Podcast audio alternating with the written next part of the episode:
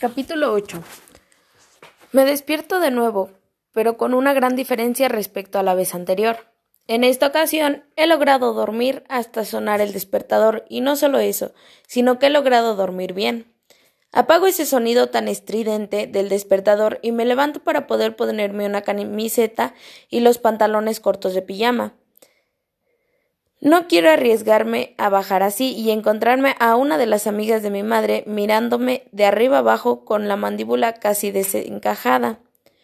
Lo cual, por cierto, te lo digo por experiencia propia, y puede parecer muy gracioso ahora, pero en ese preciso momento no lo fue. Te lo explicaré, y así por lo menos te saco una dulce sonrisa y con suerte lograré escuchar por primera vez tu risa, que de seguro es preciosa.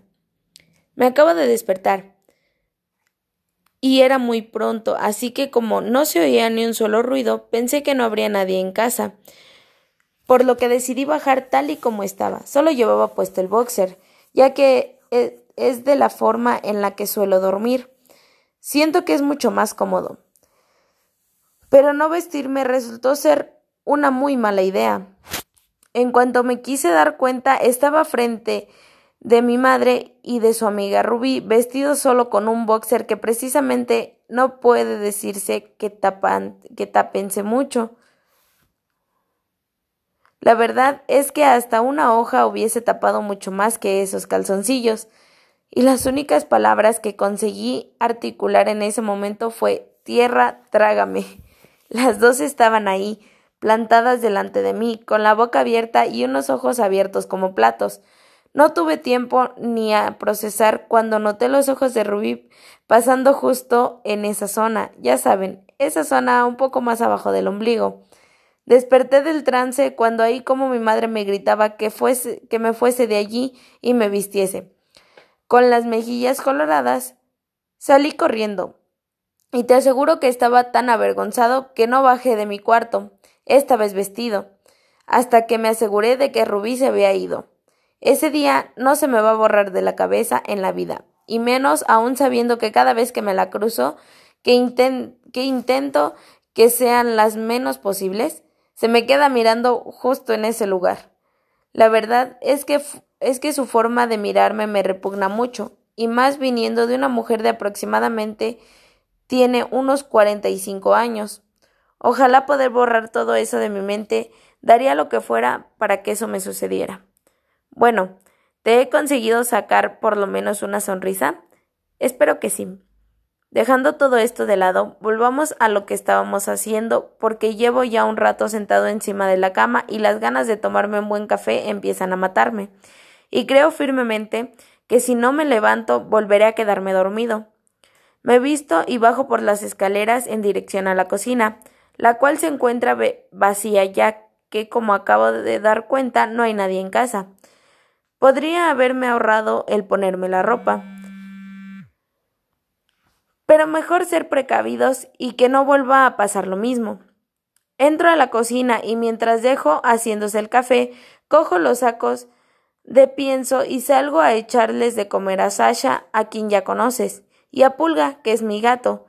Tiene un nombre bastante raro, pero yo era pequeño cuando, por decirlo de una manera, se adoptó a sí mismo entrando en casa y tenía muchas pulgas, así que, inocente de mí, decidí llamarle pulgas.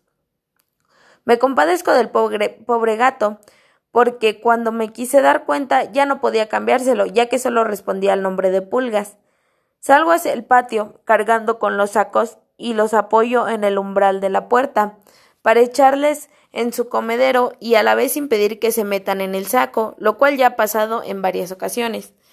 Tras llenar sus comederos me dirijo hacia la cocina antes de que se me derrame el café por fuera. Dejo los sacos en su sitio y apago la cafetera justo a tiempo. Uf. He llegado por los pelos. Por poco se derrama todo por la encimera. Me tomo mi café y un donut relleno de Nutella que mi madre me había dejado sobre la mesa. No es el bizcocho de chocolate que me esperaba, pero igualmente está buenísimo y me lo como de una sentada. Termino de tomarme mi café y meto la taza rosa a lavavajillas. No te rías de mí, es solo que, aun, que aunque no suela ser lo más típico, el color rosa es mi favorito junto con el negro.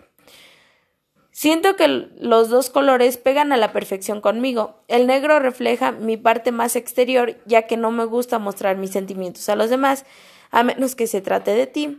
Y el color rosa refleja que por dentro soy un chico dulce y sensible. Debo decirte que tengo los músculos un poco doloridos y los noto bastante pesados, así que creo que la mejor opción en estos momentos es darme una ducha caliente. Subo hacia el, hacia el piso de arriba y entro en mi baño para abrir la ducha y dejar que el agua comience a calentarse mientras cojo la ropa que me voy a poner después. Me he decantado por una camiseta negra simple y unos pantalones cortos grises de chandal. Son de mis favoritos. Regreso al baño y me comienzo a desvestir poco a poco. Empiezo quitándome la camiseta, paso a quitarme los calcetines. No vaya a ser que acabe con ellos en la ducha. Sigo quitándome los pantalones de pijama y por último me quito los calzoncillos. Sé que es mucho pedir y que si yo estuviera en tu lugar no podría quitarte la mirada de encima, pero me da vergüenza que me veas desnudo. Un tono rojizo comienza a cubrir mis mejillas, y para evitar que sigas viéndome, decido meterme ya a la ducha. Pero antes abro Spotify y dejo que suene No Control de One Direction, una de las recomendaciones de Ashley. Abro la puerta de la ducha y una nube de vapor sale hacia mi dirección, así que aprovecho para meterme dentro sin que puedas llegar a verme del todo. Una vez dentro me meto bajo el chorro de agua caliente que emana de la alcachofa de la ducha y dejo que el agua moje cada uno de mis rizos. El agua sigue cayendo por cada parte de mi cuerpo mientras las gotas recorren un lento camino hasta finalmente llegar al suelo de la ducha. De, la ducha. Las gotas de agua recorren cada rasgo de mi rostro mientras caen lentamente por mi cuello, pasando por mi marcada clavícula hasta llegar a los músculos de mi pecho y bajar por mis abdominales. Noto cómo el agua pasa por cada uno de mis abdominales, trazando un pequeño camino por mi ombligo para posteriormente bajar por cada pequeño pliegue de mi piel hasta llegar a los músculos de mi pierna y acabar su largo camino en el remolino del desagüe. Echo jabón en la pequeña esponja azul, enjabonando cada centímetro de mi piel para pasar a aclararme lentamente. Apago el agua y abro la puerta de la ducha, dejando salir una gran nube de vapor mientras me pongo la toalla enrollada en la cintura. Me acerco lentamente al espejo y paso mi mano para retirar el vaho y me miro fijamente. No puedo evitar pensar en las ganas que tengo de estar en este preciso instante contigo.